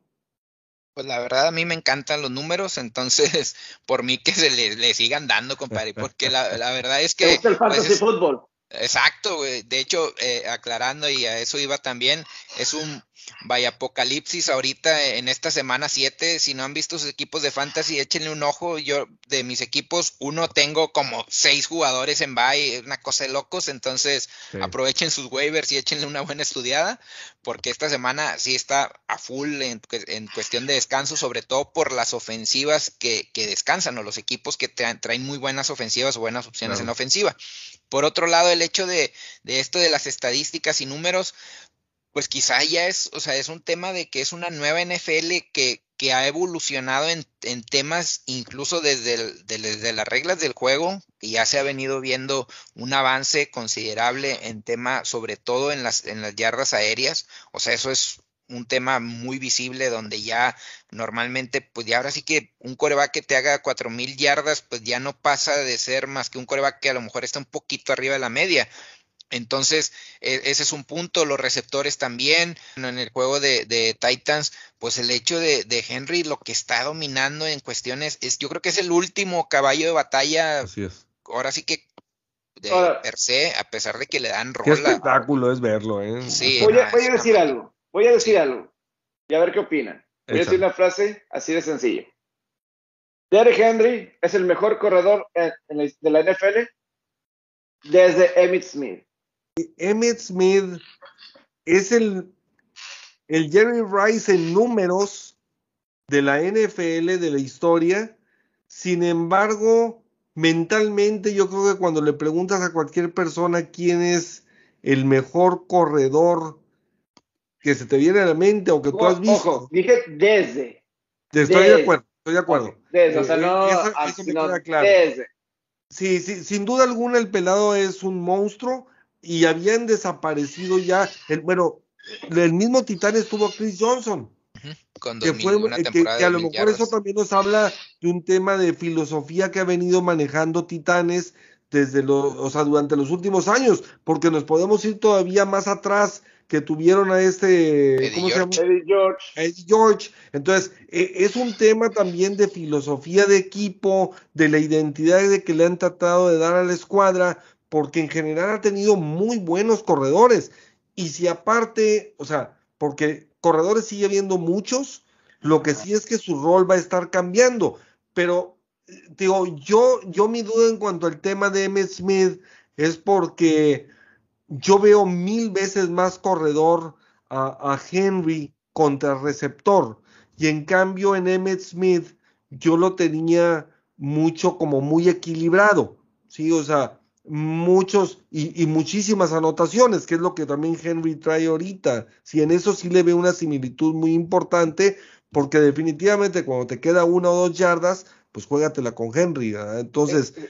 no es tan explosivo. O sea, a mí es que Henry. A mí no era tan explosivo, obviamente. O sea, yo lo que digo es, de, o sea, desde entonces, desde entonces, vamos a decir, la mejor época de Smith que habrá terminado, 98, 99 aproximadamente, se fue eh, lo último de esa época de y obviamente ha habido corredores como un Terrell Davis, que en poco tiempo, pues, hizo, fue espectacular. Eh, otros, Marshall Fogg, no sé, un Clinton Portis, eh, el mismo Adrian Peterson, Frank Gore, yo creo. ¿Qué fue? ¿Qué fue? Es que Adrian Peterson, Adrian Peterson, yo creo que es lo, ahí sí, esa sí te la compro. O sea, Emmitt Smith no, porque después de Emmitt Smith salen varios nombres y ahí incluye a Adrian Peterson, que estuvo a eh. punto de romper un récord legendario de arriba de las 2100 yardas, ¿no? Es que mira, yo siento que Derrick Henry es mejor que Adrian Peterson. yo ¿En qué sentido? ¿En qué sentido? Es, va rumbo a ser líder de yardas por tres años consecutivos como corredor. Y creo que yo creo que nadie se lo va a quitar con las lesiones de Nick Chubb y, compañía, nadie, al menos que se lesione y además, él está carreando al equipo Titanes. Ahorita que hablabas del ataque aéreo y de los números y todo eso, nadie está haciendo lo de Derek Henry. Creo que esta temporada va a llegar otra vez Derek Henry a las 2.000 yardas. Me atrevo a decir que otra vez va a llegar a, las, a las 2.000 yardas y, y creo que es un hombre, es un, parece que está corriendo contra niños, que es un hombre y que está corriendo contra niños. Y es increíble que cualquier momento que le des el balón, se puede escapar. Y a lo mejor Adrian Peterson también, pero se siente algo diferente con, con Derek Henry por la calidad de monstruo que es. Yo creo que nunca ha habido un jugador, un corredor que combine la fuerza, el tamaño de Henry, de Henry con la velocidad. Esa combinación, tal cual, creo que nunca la hemos visto en la NFL. Cuestión física, yo, yo, yo sí estoy de acuerdo. O sea, es un monstruo, no, no hay comparación eh, en, en temas de, de, cuestión física. Incluso, o sea, en, en utilización este año, lo, lo, que pasa luego desde una perspectiva de, de fantasy, que ahorita platicábamos, con este tipo de corredores es, pues es, neces, necesitas que hagan un chorro de yardas que se coman todas las yardas posibles por tierra porque no les tiran la bola. Entonces, en una liga PPR, pues es difícil que, que, que, resalte un corredor que nada más corre y corre y corre y no le tiran. El tema es que este año ya le están tirando también bola. Entonces, también ahí se está viendo bien, o sea, en espacios abiertos también se está moviendo, están involucrándolo en el juego. Ahora, el tema es cuánto le va a durar. O sea, ahorita decía Chuy en, en, en anteriormente es estamos hablando que es una temporada de 17 jornadas y la utilización que están teniendo con Henry, por más monstruo que sea, creo que es un riesgo alto que está corriendo también Titanes. Ahora, también recordar que en estas pasadas semanas Julio Jones estuvo tocado, el mismo AJ Brown se reportó enfermo durante el fin de semana, o sea, se hablaba de que estaba en duda para el lunes, al final jugó, pero esto también influye el hecho de que tenga tanto volumen. Pero eh, pausando un poquito y, les digo por experiencia y porque lo vi mucho tiempo, creo que le falta el factor, sí, tres temporadas de más de dos mil yardas, o sea, sería una locura, ¿no? Pero hablemos también de, de Tomlinson, o sea, de Damian Tomlinson era una bestia. Tomlinson, él era una bestia y él también en sus primeros, o sea, él sí, te estoy hablando de una con, constancia de sus primeros 8 o 9 años que, que estuvo raspando las 2000 yardas, o sea, y más de 15 touchdowns, entonces... Pero César, es que a eso es a lo que iba con la pregunta. Y, y, yo creo que es un tema demasiado profundo que no vamos a solucionar ahorita, porque, porque, déjame te lo pongo de esta forma, tú dices, es un monstruo, sí, sin duda, pero es que también yo, yo te pregunto, ¿qué tanto influye el que ahora que tienes ofensivas hasta con cinco receptores abiertos, entonces no tienes a los once puestos en la línea y, y, y los backers atrás, de, de, manera de que pues es más difícil correrle que cuando, o sea, cuando tienes once enfrente que cuando tienes cinco o seis, ¿no? O sea, eh, entonces, digo, es todo un tema que, que no está sencillo. Ahora, por el otro lado, pues también a su vez hay menos corredores impresionantes y los de antes competían con todos los equipos tenían uno, sí, o sea, entonces, digo, yo te, yo te hablo, me puedo remontar a los setentas, hasta los vaqueros antes de Dorset tenían a Calvin Hill, Sí, y, y, y, Pittsburgh tenía a Franco Harris y los vikingos tenían a Chuck Foreman y así te puedes ir equipo por equipo y todos tenían de uno, de dos. Este, el equipo de Miami tenía a Mercury Morris, tenía a Jim Kick y tenía a Larry Sonka de a tres y jugaba con formación T y con formación I. Sí, entonces, eh, digo, hemos pasado eh, de, de una era donde había dos atrás y hasta tres atrás, a que ya nada más hay uno y, a veces ese uno tampoco, o sea, o sale hasta de receptor. Entonces, por eso yo creo que sí tiene que haber un tema. ¿Por qué? Porque si no, a lo mejor el riesgo que hay, al menos de que ese sea el objetivo o que eso sea lo más conveniente para la liga, para el espectáculo, pero es, pues va cada vez va a haber menos comparaciones contra el pasado, ¿sí? O cada vez te vas a ver más... Uh, este, iluso, ¿sí? Eh, hablando de que la generación antigua era muy buena. No hay forma en que puedas comparar a un monstruo como Roger Stovak con, con 10 mariscales de campo que van a tener más de 4 mil yardas o, o, o, 15 mariscales de campo que van a tener arriba de 4 mil yardas.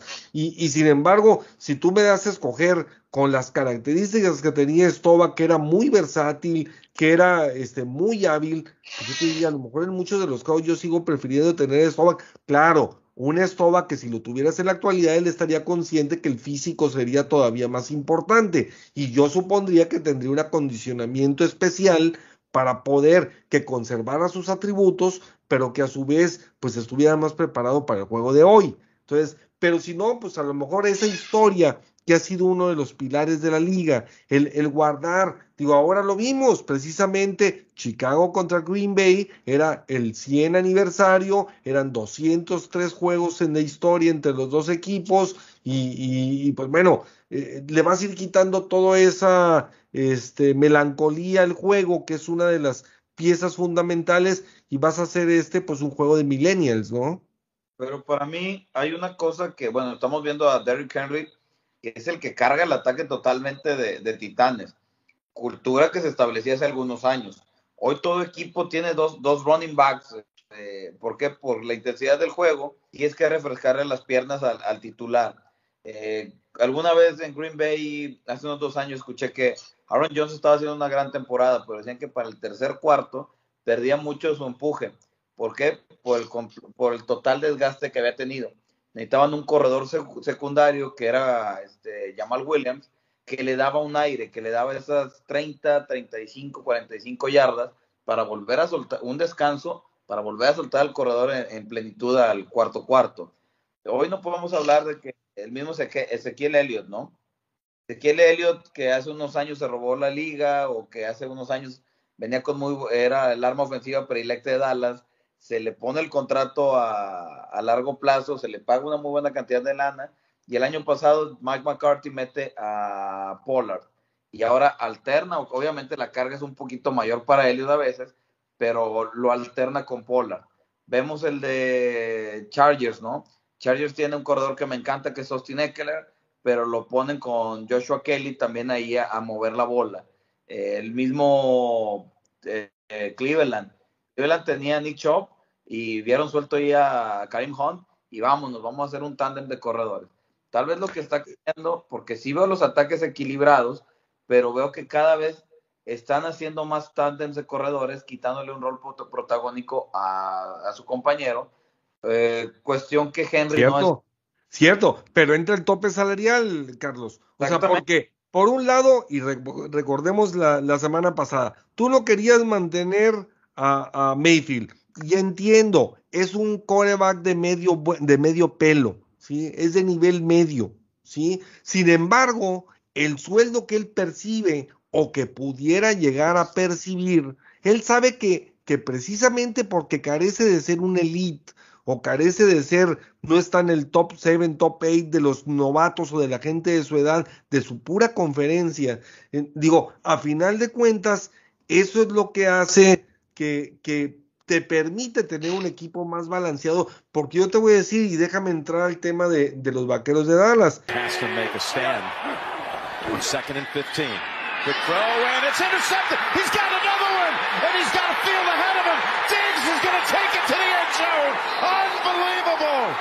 Para mí es, sí, el, sin duda alguna ese tándem de corredores es parte de la clave en Dallas.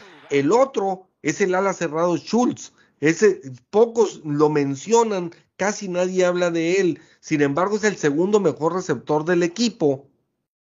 Y, aparte le ha dado una solvencia impresionante. Entonces, tú ya tienes un ataque con un ritmo con, con Pollard, tienes otro el ataque con otro ritmo con Elliot, aparte tienes tu válvula de escape con Schultz y para y, tiene todavía un segundo este ala cerrado que también en ocasiones utiliza y aparte tiene cuatro receptores y para acabarla de molar tienes la opción de Prescott corriendo. Entonces eh, digo la verdad es que es un equipo que de repente tiene pues siete ocho armas eh, este ofensivas entonces digo, no, no sé, es eh, el tema del tope salarial y por eso este juego va a ser cada vez más precisamente de analytics. Sí, sí claro. Y porque como que se está viendo que es mejor eh, los dos corredores o ese sentido eh, para, porque la corrida no ha dejado de ser importante. Para mí yo creo que, por ejemplo, es una debilidad de Búfalo. O sea, no puedes tener eh, tan pocas yardas terrestres. Creo que ese balance ofensivo tarde o temprano, eso puede haber sido la diferencia eh, en el lunes por la noche para alcanzar a la defensiva de Tennessee. Y Buffalo que ya no pudo detener. algo así tan, tan sencillo. Yo creo que es lo mismo con Lamar Jackson. Esta semana Baltimore regresó a lo que eran los últimos dos años. Correr balón porque por más que el gran regreso que tuvo Lamar Jackson en contra de los Potros, pero él fue el que corrió el balón porque y en jugadas diseñadas por, y, lo tienes que incluir a Lamar Jackson, pero no puede ser posible que no puedas utilizar ni a Latavius Murray o Le'Veon Bell o, lo que sea. Eh, las lesiones que tuvieron al principio de temporada estaban siendo factor, por eso estaba lanzando, pero eh, a lo mejor era la situación de juego como César nos estaba diciendo antes de empezar el programa, a lo mejor era por, por la debilidad de cargadores de, contra la corrida, contra los potros tenías una defensa promedio en contra del pase, aquí cargadores era al revés, en contra de la corrida, entonces estableces un plan de juego para correr como debe ser, pero si es, sigue, siempre va a ser importante. El problema es que se ha encontrado que puedes localizar corredores, ya sea en la cuarta, quinta, sexta ronda del draft, claro. y que cuestan barato, a diferencia de primeras, segundas rondas, o darle contrato de extensión a un corredor veterano. Yo creo que todo esto empezó cuando salieron los Cortes Martins, terceras rondas, y uh -huh. los Terrell Davis en el 95 y eh, más en esos años de, de, específicamente. Luego empezaron a salir eh, otros corredores en segundas, terceras, cuartas rondas y se dieron cuenta que el tope salarial es más barato. Eh, hasta ahorita dicen que es un error si seleccionas un corredor en la primera ronda. Es lo que muchos dicen, que es un error. Eh, aunque yo también creo que sí hay diferencias, hasta los mismos perros hay diferencias de razas. Eh, no sé si dije bien el, el, la frase, pero sí va. Algo así, a, a, a, algo así va. No tengo razón. Pero algo así va. Pero el punto a lo que quiero llegar es que hay momentos en el que, eh, por ejemplo, unas mil yardas de Ezequiel Elliott, pero unas mil yardas así bien, lo que estamos viendo este año, o la del 2018, es diferente a, no sé, de otro corredor más. O las los dos mil yardas de Terrell Davis son diferentes a lo mejor las 1600 yardas que luego tuvo Mike Anderson o los Holandis Garras. Sí siento que hay diferencia. Lo que hace Derrick Henry es diferente a, no sé, si un David Singletary algún día tenga juego de 100 yardas que lo puede llegar a hacer. Impacta más, determina más en el juego que lo que Devin Singletary en cualquier juego que pueda llegar a 100 yardas pueda significar. Joe Mixon, eh, que hemos hablado que ha tenido una gran temporada este año, que en dos temporadas anteriores no había tenido ese despegue.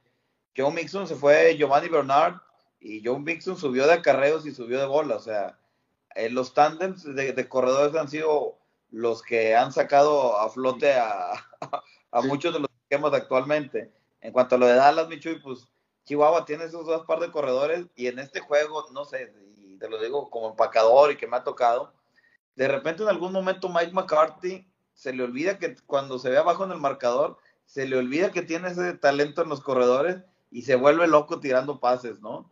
Empieza a cambiar el esquema de juego, empieza a tirar. 51 pases, si no mal recuerdo, tiró Prescott, lo cual es demasiado para, para un juego que tuvieron dominado ampliamente y debieron de haber ganado por tres o cuatro anotaciones. Pero también creo que ahí eh, la situación de juego era para Prescott. O sea, hay veces que sí, creo que la situación aplicaba más para que Prescott te sacara el juego. Ese juego creo que no era de correo porque la defensiva de pase de Dallas sigue siendo, y por cómo se estaba desenvolviendo, ¿no? Pero había otras ocasiones donde, eh, no sé qué juego, alguien dijo que, creo que fue el juego, segundo juego de temporada, que a lo mejor no estuvo tan bien Prescott porque tuvo menos de 200 yardas, pero corrió muy bien el balón, tuvieron balance. Claro. Entonces, capaz que fue el, el mismo juego contra Carolina. O sea, esos juegos son más para balance. Entonces, contra Nueva Inglaterra, el cómo se estaba dando el juego de toma y daca, Prescott era el quien iba a sacar el juego, no los corredores. Ahora, hubo jugadas clave temprano que de haberse dado diferente, de haber concretado, de no haber cometido los errores que cometieron, este, el balón suelto en la zona de anotación, este, la intercepción, el juego se pudo haber decidido para la, la, primera mitad y entonces Dallas pudo haber corrido más y pudo haber balanceado mucho más el juego. ¿ah? Este, se vino dando así porque Dallas lo provocó. Ahora, lo importante de esto, a final de cuentas, es que un equipo como Dallas que, que, mucha gente le está empezando a dar, este, ilusionarse bastante con ellos y, y ha dado motivos hasta ahorita.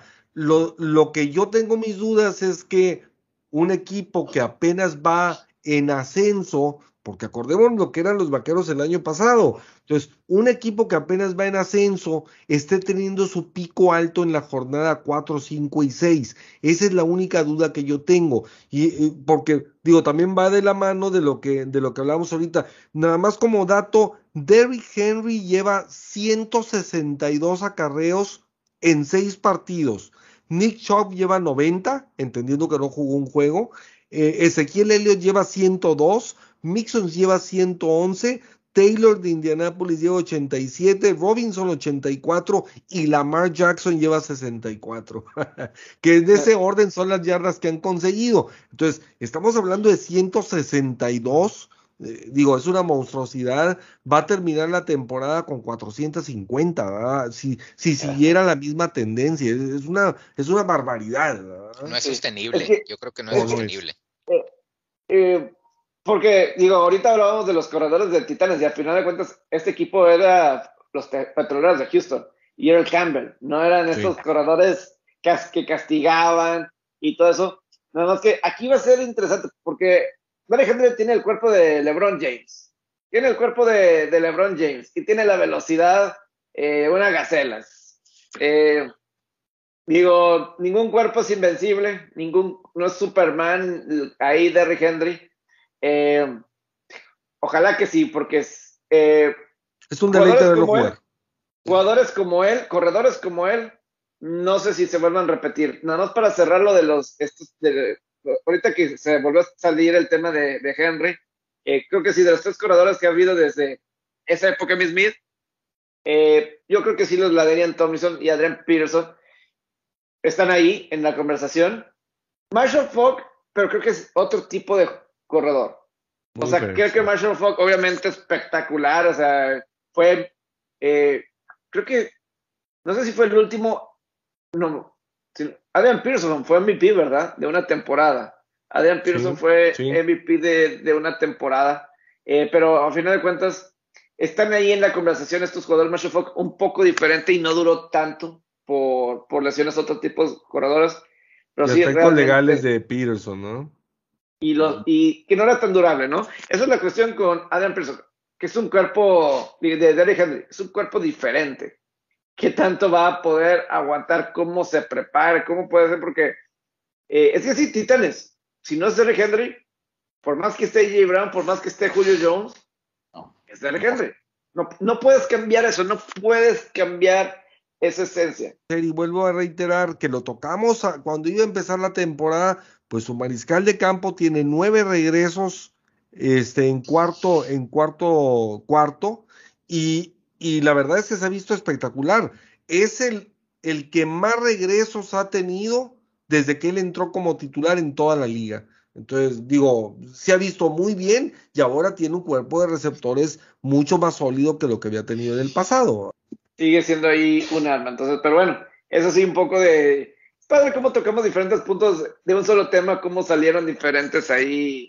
Variantes. Eh, pues bueno, este, cerrando la, jornada número 6, mi César, eh, un partido que estuvo bastante entretenido, el segundo de la serie en Londres, en lo que va del año allá en Inglaterra, y, y pues el equipo de Jacksonville obtiene su primer triunfo en un partido muy, muy entretenido, muy divertido y que, este, pues bueno, eh, termina con una polémica impresionante. Lo vemos aquí en el video que, que les estamos mostrando, donde pues eh, todos con y repetición, con y todos los comentaristas, todo el mundo dijo que no hubo contacto con el balón. Sin embargo, en esta edición que hicimos con Zoom, en el iMovie, pues podemos ver claramente donde incluso el dedo se mueve ante el contacto y el mismo balón alcanza a cambiar su trayectoria este, en base a eso. Entonces,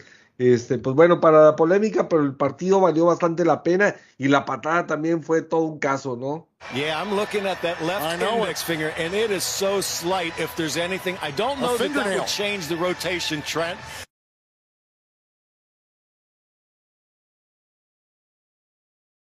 You know, this is something that you want to try Your to get a your point famous- between that your ball and the famous- index finger. Gene's famous index thing. Come on. Could you slide the index card between We the football and his finger? index No shit. Sí, la verdad es que pues el tema, pues Chihuahua, pues ahí los árbitros no solo afectaron a los delfines, me afectaron a mí, pues de, de todos los, los Hall of Famers, nada más yo Ah, puse no. que, que, que ganaba Miami y pues ahí me, no me ayudaron. Pero hace rato preguntaba, Chuy, ¿qué tan importante es el rol o están sobrevalorados los pateadores?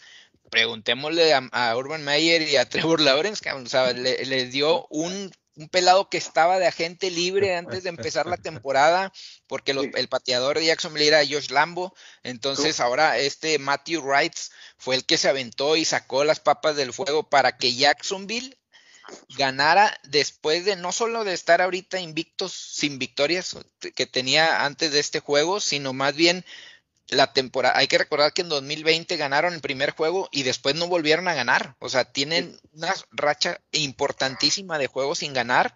Entonces ahorita hay que agradecerle a este pateador respondiendo tu pregunta por, eh, en palabras de Urban Meyer y, y a, a tomando la palabra de ellos, de Meyer y de Trevor Lawrence, gracias a los pateadores que sigan existiendo y larga vida para ellos. Estaba eso- tan feliz Meyer que hasta se regresó con el equipo ahora sí, ¿verdad? Ahora Este, sí. Es que se hubiera quedado allá en Londres, no, unos días. Acabo que, acabo que semana de descanso. Acabo que tiene semana de descanso, puede quedarse allá ahí Fíjate, Chivas. con todos los pops allá. Con todos los mal allá. esa planeación definitivamente, ¿verdad? Sí, ya, ya se pudo. Pero, pero lo que se iba a decir, el caso de Miami Jacksonville es la diferencia de un equipo que sí está con su coach. Yo sí creo que los jugadores, los jugadores están de su coach, vieron la imagen de Trevor Lawrence abrazando a Mayer mientras que está el gol de campo. Hay mucha, la prensa yo creo que sí está en contra de Urban Mayer, tiene algo en contra. A lo mejor sí es una persona muy mala o muy sangrón o lo que sea y eh, yo creo que algo hay detrás de, de la prensa. Pero a mí me queda claro que los jugadores sí están jugando. Yo por eso puse a Jacksonville. Yo sentía que estaba cerca y que estaba jugando duro. Por el otro lado, Miami, yo siento que no. Eh, los juegos en la semana 2 contra Buffalo y Tampa, el equipo tiró la toalla eh, en la primera mitad.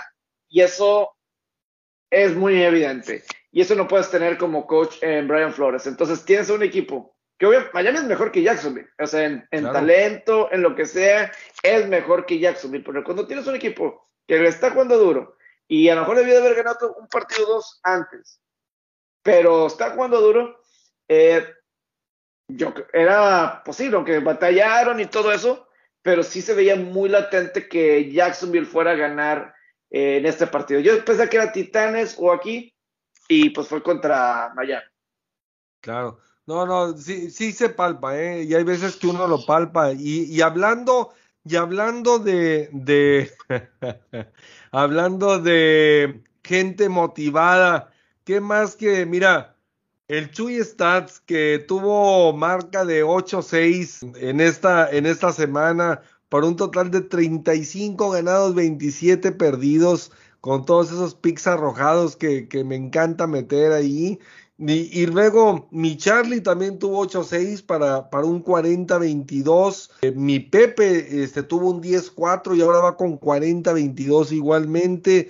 Y luego un poquito más arriba mi Dani, que aunque ahora sí tuvo una semana caidona con 7-7 y para un total de 41-21 para todos nuestros amigos que nos escuchan y que no nos están viendo. Y, y finalmente pues de líder sigue mi César Barrientos de Oro que, que bueno, pues en ausencia de Gruden y en ausencia de todo esto, de entrada sigue de negro, como lo pueden ver, anda de luto mi compadre. Vegas, baby. Este, pero, pero bueno, mi César quedó con 11-3 y en la cima con 44 ganados, 18 perdidos. Andas, andas imparable, César. Este, pero como dijo el Tuca, no te vayas a caer, ¿eh? No se vayan a caer. No, pues y, y- se los dije, tomé un poquito ahí de, de riesgo en algunos picks, pero valió la pena y todavía pudo haber pasado este de, de Dolphins, pero bueno, ya, humildad ante todo, ya uno más, uno menos, no pasa nada, seguimos ahí, paso constante. Excelente. Vamos a la jornada número 7 y, y, pues bueno, por primera vez es la segunda semana con Vice, pero la primera semana en la que van a descansar seis equipos y sobre todo que son equipos de los considerados ahorita élite, emocionantes, muchos de ellos, como es Buffalo, como es Dallas, este, como son los cargadores, y obviamente, bueno, pues equipos también divertidos o seguidos como Pittsburgh y Minnesota, que, que son muy seguidos por, por afición aquí en México, aunque no tengan pues, ellos dos en lo particular marcas muy ganadoras. Y por último, Jacksonville, que, que pues como dijo Pepe ahorita, va a dar oportunidad a que, a que toda la gente de Jacksonville celebre. Sí, no, y que Urban Meyer se vaya a todos los pubs allá de Londres, allá por, por aquella parte. Hay que celebrarlo y festejar esta victoria. Para la jornada 7 yo creo que, que sobresalen, al menos por el tema de números, porque a final de cuentas el tema de números es uh, fundamental.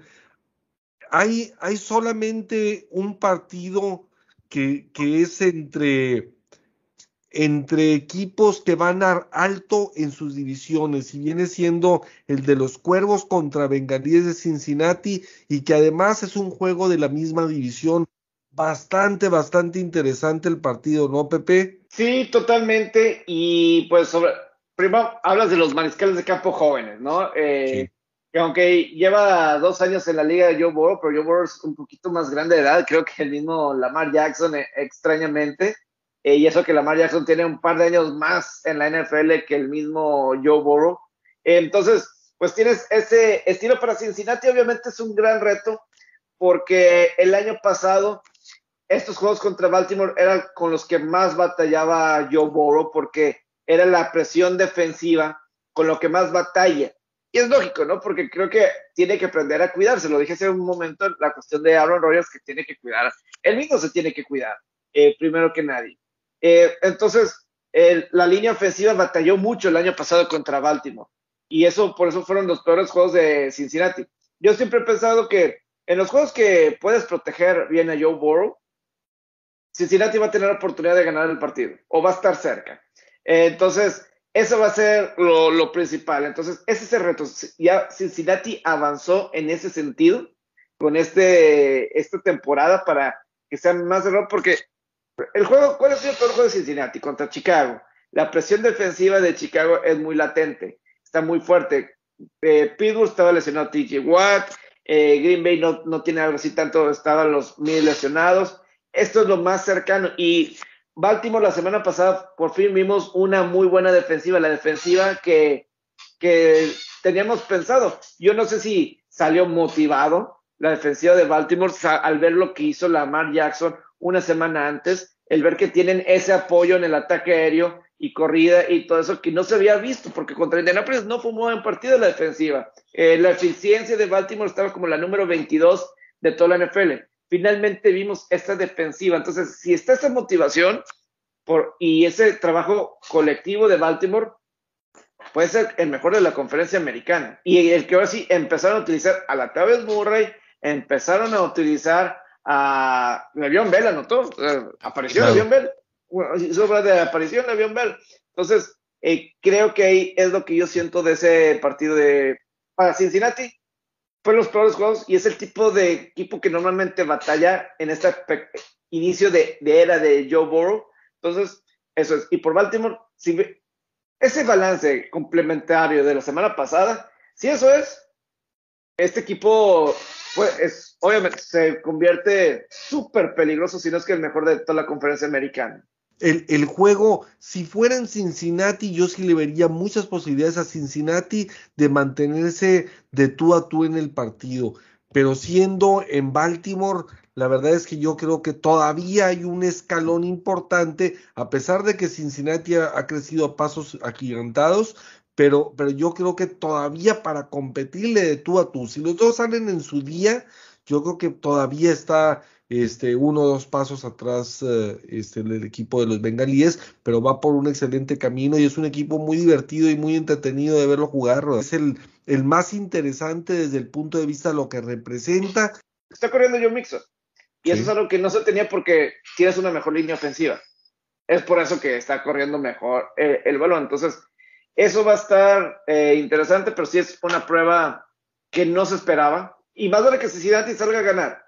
La razón que para mí contra Green Bay tuvo miedo, cuando tuvo las oportunidades, cuando se le dieron por los errores así, tuvieron miedo de ganar. Se conformaron con, ah, ya estamos en, aquí a lo mejor podemos ganar, y se conformaron con lo que tenían, en lugar de buscar la victoria. Aquí no debe haber otra. Aquí Baltimore es un equipo que se va a jugar en cuartas y unos, cuartas y dos, y todo eso. Cincinnati tiene que jugar como le ganaron a, a Minnesota, eh, cuarta y pulgadas, y lanzaron un pase, tienen que entrar con esa mentalidad. De lo contrario, no tienen posibilidad de ganar. Mixon tiene 480 yardas hasta el momento, es el cuarto mejor corredor de la, de la NFL. Y, pues bueno, digo, la verdad es que ha progresado bastante, aunque sí veo un escalón definitivamente más arriba a, Baltimore. Pero ya después viene una serie de partidos que, que son interesantes porque el que pierda, pues obviamente se aleja de la posibilidad de ser un contendiente o aspirante en estas etapas de la, de la temporada. Estamos hablando, por ejemplo, de un Tampa contra, contra Chicago, con eh, este Chicago con un 3-3. Eh, estamos hablando por el otro lado de un, de un juego crucial, Titanes contra jefes de Kansas City. Yo creo que, que, que ese en cuanto a calidad de equipos, yo creo que de todos, ese es el más balanceado. Eh, en cuanto a balance y en cuanto comparando línea por línea y comparando todos los elementos, yo creo que el mejor juego de la jornada es ese de Titanes contra, contra jefes de Kansas City y vital obviamente para el equipo de los jefes porque pues ponerse con un 3-4 a pesar de que seguimos pensando que, que este, los Raiders se nos caen César pero pero este me encanta tu optimismo pero, pero bueno, y, y, Denver obviamente, pues bueno, está, digo, va a terminar con cinco o seis ganados si, si bien le va. La ventaja fue haber empezado con tres, con tres triunfos al principio del año. ¿Cómo ves ese juego, mi César? Pues la verdad, sí, estoy de acuerdo. Creo que va a ser el más parejo, si no es que, digamos, el más peleado, en el sentido de que pues las áreas de oportunidad en Kansas City son la defensa y enfrente vas a tener ahora sí al 100% a un Julio Jones, a A.J. Brown y a Henry, ¿no? Entonces que ya hablamos mucho de él. Creo que eso puede ser la clave en el sentido de que en la medida en que usen a Henry y puedan consumir el tiempo y mantengan en la banca a Patrick Mahomes, creo que eso va a ser clave. Además que o sea, un dato al que no estamos acostumbrados, se cayó el angelito del cielo, ya este, ese baby goat y toda esa este, publicidad que se le hizo. Y aparte como que yo creo que, bueno, ahorita entro a otro tema, pero eh, eh, el hecho es, está solo abajo de Wilson en temas de intercepciones. O sea, tiene ocho intercepciones en lo que va de la temporada. Es, es un número que creo que, mm, pues, de hecho, supera lo que lo que acumuló de 2019 a 2020, o sea, es un número muy importante, les está pegando mucho, o sea, yo te estoy hablando nada más ahorita de las intercepciones. Está sacando todos los Raiders, todo ese sí, le está saliendo los Raiders. Hey, tranquilo, pues son datos, compadre, son datos. Entonces, es, e, esa parte es, pues, es algo que no estamos acostumbrados a ver en Mahomes, esa es la verdad también, o sea, había empezado muy bien, pero ahorita es como que el momento más crucial eh, en su carrera, en el sentido de que pues no se le están terminando de dar las cosas a pesar de que tiene el equipo completo. Por ahí Edward Slayer salió, pero pues eh, Williams entró con todo pues y la verdad es que hasta Ah, no, yo no sé. Entonces, pero eso no quita, Chuy, que sea el número uno, el equipo número uno, escúchalo bien, arriba de Jaguares en turnovers. O sea, el hecho de todo lo que da este, en fumbles y en intercepciones, a pesar de todas las armas que tiene, eso es un, o sea, y sobre todo lo que platicamos en varios programas antes de empezar la temporada, oye, se habían preparado, se supone, para blindar a Mahomes con la ofensiva, la línea, eh, los nuevos jugadores que trajeron y no están dando, o sea, al final del día. El equipo completo, César, no ha estado al nivel. El equipo completo en todas las líneas no ha estado al nivel. Desde el entrenador, desde el mariscal de campo, desde su corredor, desde el ataque aéreo, cuántos balones no le han soltado también, y la defensiva es un verdadero desastre. La defensiva es un desastre y es muy difícil cuando, cuando estás luchando siempre eh, eh, en contra de la adversidad. Y todo depende de ti. Es lo mismo que hablábamos de Prescott. Si todos los juegos lo tienes lanzando 50 pases, pues ¿qué esperas? Ah, y, si, a Tarek Hill se le caen, y creo que lo, lo banquearon al final de la primera mitad a Tarek Hill hubo un momento que lo banquearon los, los Chiefs y luego regresa y motivado y anota y todo eso porque llevaba como dos, tres juegos yo tenía tres, juegos, tres pases eh, contra cargadores, contra la semana previa, contra Buffalo y contra Washington, tres veces que a, a Gil entre las manos le pasaba el balón y era interceptado o atrapado y balón suelto. Y yo creo que sí, fue un pequeño mensajito de, de, del mismo Andy Reid, ¿no? En esta temporada, como bien lo mencionaba César con anterioridad, ya el esquema defensivo que enfrenta Patrick Mahomes ya no se come tan fácil un play action que no, ya sabes que no va a ir por tierra la mayor parte del tiempo, ¿no? Entonces ya aguantan un poquito más a los receptores, ya cierran más el, el espacio. En este juego anterior, dos tres veces salió rolado la banda, entre que Mahomes intentaba, iba de que amenazaba con avanzar, eh, ahí el liniero y el linebacker estaban esperando, ok, intenta avanzar, estoy aquí, pero no me voy a doblegar a irte a taclear directamente. Lo están aguantando más y le están entendiendo la forma de prolongar las jugadas. Creo que ya Andy Ruiz tiene que darse cuenta de que el prolongar jugadas, que era su fuerte, ya no lo está haciendo. Creo que tiene que cambiar el sistema, meter un poquito más el ataque terrestre y pues meter un poquito más al, muchacho a la bolsa, ¿no? Yo siento, Carlos, que es un, eh, lo que volvemos a lo que hablábamos hace rato de planeación y ejecución. Y, y, llega un momento, es como cuando uno de las cosas eh, este, automatizadas que hace de caminar, de comer, de etcétera, que ya no te pones a pensar en, ah, bueno, es que tengo que masticar así, yo tengo que caminar así. Entonces, el equipo yo siento que ha llegado a ese grado donde, pues bueno, así soy desgarbado, así soy arrojado, así soy aventado, así soy, soy espectacular, y, y no, y no entender que eso sucedía porque la, se estaba planeando correctamente, se estaba entrenando correctamente y se estaba ejecutando de igual manera. Pero ahora desconocemos el tema de la planeación porque pues no estamos ahí en el día a día en los entrenamientos, pero, pero algo debe de haber que a final de cuentas la ejecución no se está dando. Y, y, no es un tema, estoy de acuerdo que Mahomes ha cometido muchos errores, pero también estoy de acuerdo que igual está todo el equipo. ¿eh? La defensiva es un verdadero desastre. Para cerrar, terminamos con dos partidos que yo creo que son los partidos del morbo. Por un lado, pues eh, los cafés de Cleveland contra los Broncos de Denver. Sí, porque pues vamos a ver un Cleveland que, que a todos nos ha gustado bastante pues obviamente la historia siempre del pequeño creciendo y saliendo adelante y la gran temporada que tuvieron el año pasado, pero ahora resulta que pues se lesiona Chubb, se lesiona este Karim Hunt, eh, está lesionado el mismo porque sí fue bastante mm, pesada la caída de, de, me tocó ver por ahí la jugada y, y cayó muy feo sobre, sobre su hombro y sobre la clavícula y todo este, en la forma que, que dio el... Y de por sí ya tenía una ruptura de rótula ahí. Y luego ese mismo brazo queda de esa misma forma. Debió, debió de haber dolido en el alma, la verdad.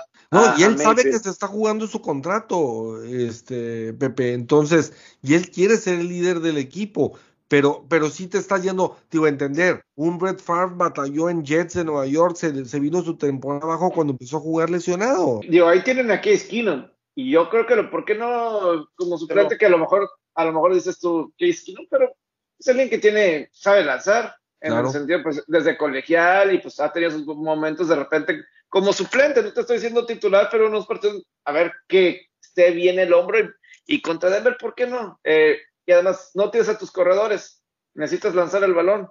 Eh, creo que es Nick Mullens no, pero Case Keenum a lo mejor te puede dar algo, vas, vas a tener de regreso a Beckham Jr., creo que Jerry Bislandy también.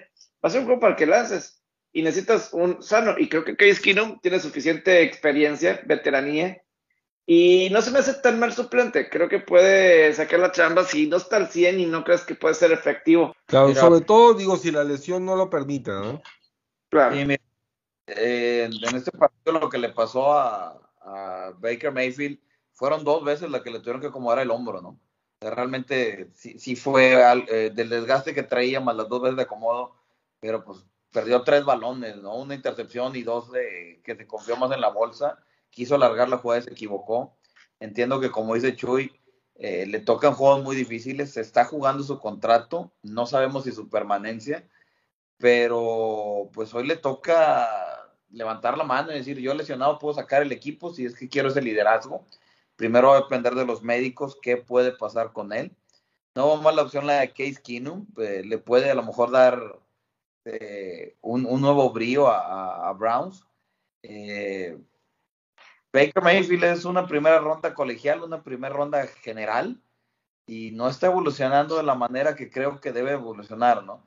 Eh, Aaron Rodgers, Tom Brady, Patrick Mahomes, infinidad de corebacks han tenido lesiones y han seguido en el juego. Entonces yo me esperaría de una primera ronda colegial que sacara este juego o una primera selección global de draft que sacara este juego.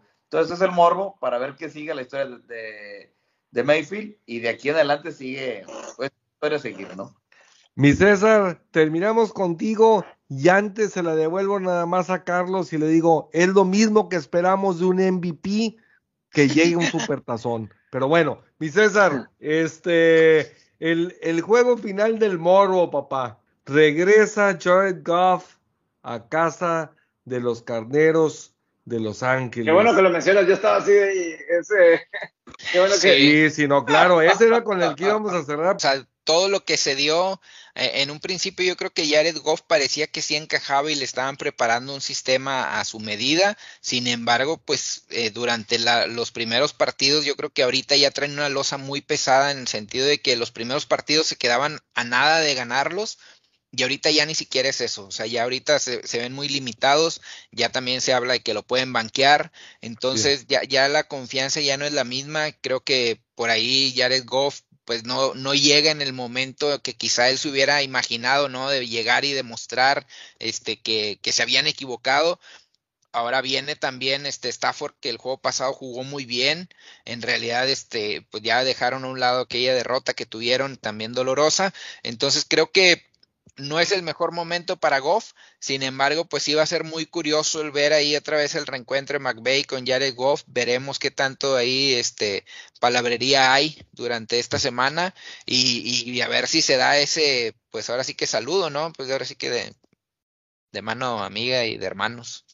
Yo creo que, yo creo que definitivamente, tío, aquí hay que entender, esto es un business, como es cualquier negocio, y sin duda alguna, Matthew Stafford es muchísima, pero muchísimo más eh, este, eficiente y tiene mucha más calidad que la que tiene Jared Goff. Entonces, si, si Los Ángeles quería realmente en su temporada donde se juega el supertazón en la ciudad, eh, o sea, es la ciudad sede, eh, pues la verdad de las cosas es que si quería aspirar a algo, tenía que tener otro tipo de mariscal de campo. Y luego ya vemos, a final de cuentas, que se lesiona su corredor estrella y, y, pues bueno, este, más importante todavía la figura de, del mariscal de campo y pues Matthew Stafford, la verdad es que, que, que tiene que tiene mucho, o sea, está en un escalón más arriba, lo que pasa es que desgraciadamente como todo en la vida y nos pasa en la vida diaria, hay veces que pues algunos tienen la fortuna de nacer en, en uh, este,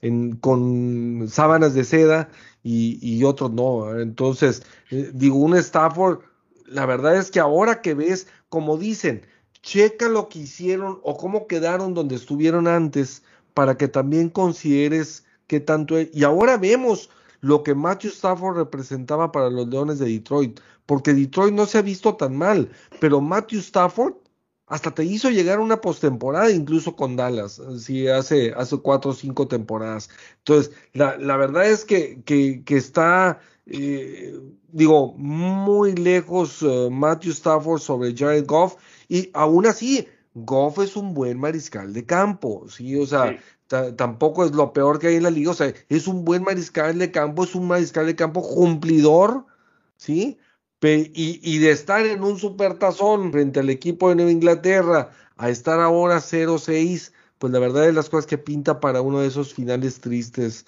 de, de, carrera, ¿no?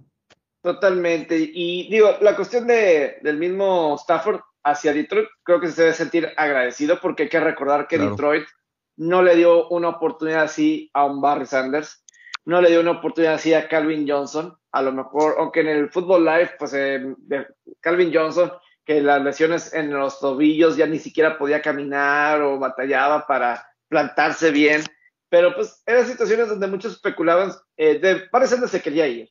Eh, el caso de Calvin Johnson, pues está la especulación que también se quería ir a otro equipo y que los trataron mal, etcétera. Matthew Stafford hacia Detroit, yo creo que hasta algún punto ahorita se debe sentir agradecido de que sí le dieron la oportunidad de irse a otro equipo donde a lo mejor todavía le quedan algunos años buenos donde pues puede ir a buscar un campeonato de supertazón. Por el otro lado, Jared Goff sí terminaron muy peleados, sí terminaron muy, muy peleados eh, en todo el sentido de la palabra con, eh, con eh, Sean McVay, al punto que cuando llegó el momento, después de que termine la temporada y quedan eliminados los carneros por Green Bay, incluso ya nunca le volvieron a hablar los carneros a, a Jared Goff. No hubo ninguna conversación, no hubo ninguna llamada telefónica hasta que le hablaron a la gente, eh, le cambiamos a Jared Goff a Detroit. Entonces no hubo ningún mensaje de despedida, de adiós, eh, un Super Bowl que llegaron a final de cuentas. Obviamente por Goff, yo me imagino que va a haber algo molesto porque pues esa forma que se entiende lo peleado que terminaron, ¿no? Entonces, a lo mejor Goff debe sentirse molesto hasta esa situación lo que sí es que, como decían ahorita, a lo mejor ser banqueado. Yo la semana pasada se volvió viral un video en una cuarta y siete cuando contra Cincinnati, cuando el juego todavía estaba 7-0. En lugar de lanzar un pase con oportunidad a que alguien la atrapara, la lanza fuera del campo. Entonces, ¿qué estás haciendo en esas situaciones? ¿Qué te sirve? Cuarta oportunidad, pues aunque te la intercepte, no pasa nada. De, cualquier manera va a tener el balón el otro equipo, ¿no? Entonces, pues esas son las historias que están de los dos lados. Por Stafford creo que es agradecimiento hacia Detroit, pero yo sí creo que por parte de Goff, pues obviamente mm, estoy seguro que mínimo una llamada o otra forma que hubiera terminado su tiempo ahí con Los Ángeles. Es una losa muy fuerte que, que este, la que tiene encima. Yo creo que, que al equipo le falta calidad en piezas claves y, y le falta pues llenarse de una, eh, de una mentalidad y de una cultura una limpia total. Así es, así es. Entonces, desde la, decir desde la ciudad y desde el nombre y todo. En los deportes estadounidenses, creo que están ahí con los Marlins de Florida. Eh, voy a meter Coyotes de Arizona en el hockey sobre hielo. Pero sé que hiciste gestos ahí vacías, pero eh, la verdad, la verdad, eh, ahí está Detroit. No importa lo que pase.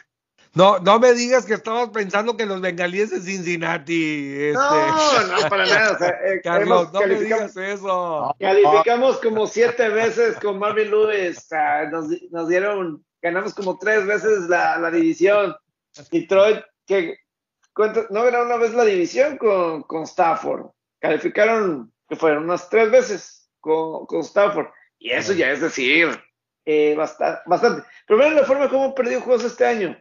La semana 5 y la 3, goles, toman la ventaja y en menos de 30 segundos, goles de campo. Ellos intentaron una conversión de dos puntos en lugar de ir por el empate y lo concretaron para ganar y de cualquier manera perdieron. Claro, no, y, aquí el movimiento más importante de, de Detroit para el próximo año pues no viene de ellos, es la salida de, Aaron Rodgers y no, no quiero que te vayas triste, Charlie, pero es el mejor movimiento para esa división y para las esperanzas. Para Chicago, más que nada. Exacto, para Chicago, para, para Detroit mismo, o sea, y para también para los Vikings, ya como que ahora sí se nivelen un poquito las fuerzas en ese tema. De entrada, un saludo para mi Dani Maigo, esperando que pronto esté con nosotros de regreso. Y, y ya está, me avisan que al parecer está preparando eh, la casa, ya le está buscando casa a Aaron Rodgers allá en Pittsburgh para que, pues bueno, este vaya vaya eh, a formar parte de ese equipo a partir de la próxima este retiro de, de Ben Roethlisberger de, del equipo de los acereros. Este, un saludote para todos, invitándolos a que nos vean en nuestras redes sociales, a que compartan este programa con sus amigos, Esperemos que lo hayan divertido, una, tratando de hacer siempre una combinación de análisis, de tocar temas diferentes, de, una, de un estilo distinto y, a su vez pues de una forma amena y que, que nos eh, divertamos un rato y pues la mejor de las suertes para todos en los Claro, andaremos. señores. Suerte, muchachos. Subir. No, Pásenla no me les muy quiero bien. despegar. Saludos.